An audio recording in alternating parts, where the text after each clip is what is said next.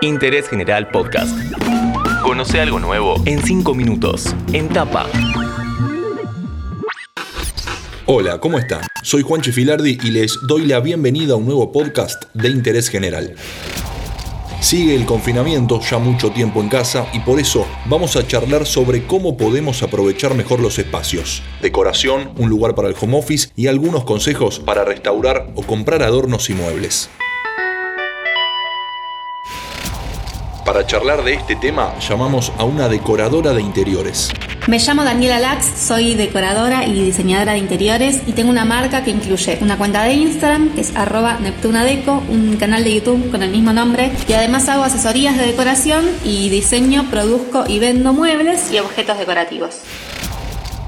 Un año y pico de pandemia y esto sigue. El confinamiento hace que miremos de nuevo el hogar y lo interpretemos de una manera distinta. Sin dudas, la cuarentena cambió completamente nuestra percepción de los espacios que habitamos. Antes eran el lugar al que llegábamos después de pasar el día afuera ahora es casi lo único que tenemos. Eso hizo que empecemos a buscar estar más cómodos y cómodas en nuestros espacios, que algunas cositas que antes pasábamos por alto ahora nos importen más, como la búsqueda de espacios abiertos, los balcones se convirtieron en un bien de lujo, o la comodidad a la hora de trabajar desde nuestras casas, los que tenemos la suerte de poder hacerlo.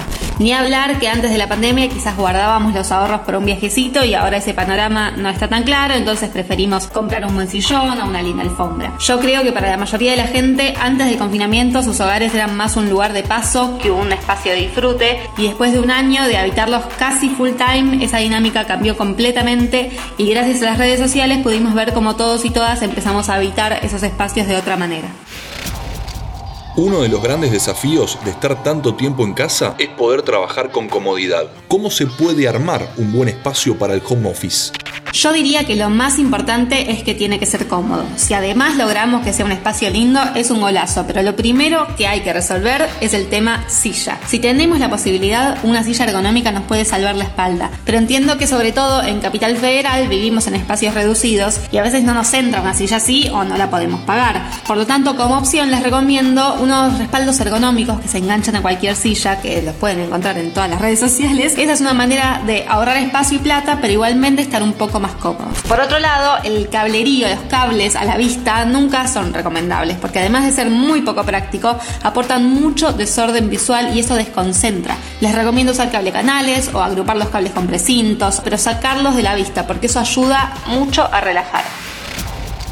¿Qué tenemos que tener en cuenta sí o sí a la hora de redecorar la casa?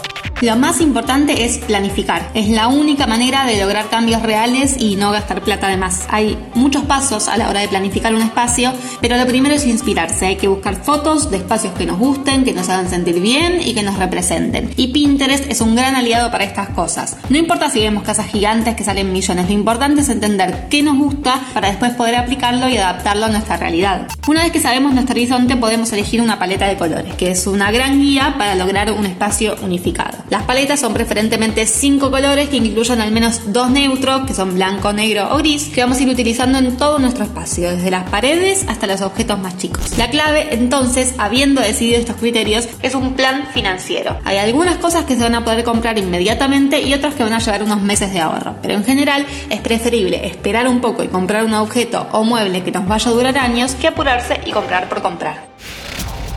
¿Cambiar muebles de lugar o restaurar es conveniente o siempre hay que pensar en comprar cosas nuevas? No hace falta comprar cosas nuevas para renovar un espacio. Siempre insisto con que veamos los objetos por su forma y no por su color. Hacerle una lavada de cara a los objetos y a los muebles de nuestros espacios es un camino muy accesible y que va a cambiar mucho la percepción general de nuestros hogares. A veces, al vivir en espacios reducidos, tendemos a distribuir los ambientes de manera intuitiva y quizás no es la opción más funcional. Hay una tendencia generalizada a colocar todos los muebles contra las paredes, por ejemplo, y hay algunos casos en los que se puede organizar de una forma más práctica. Colocar estantes o lámparas colgantes puede cambiar mucho la sensación que se genera.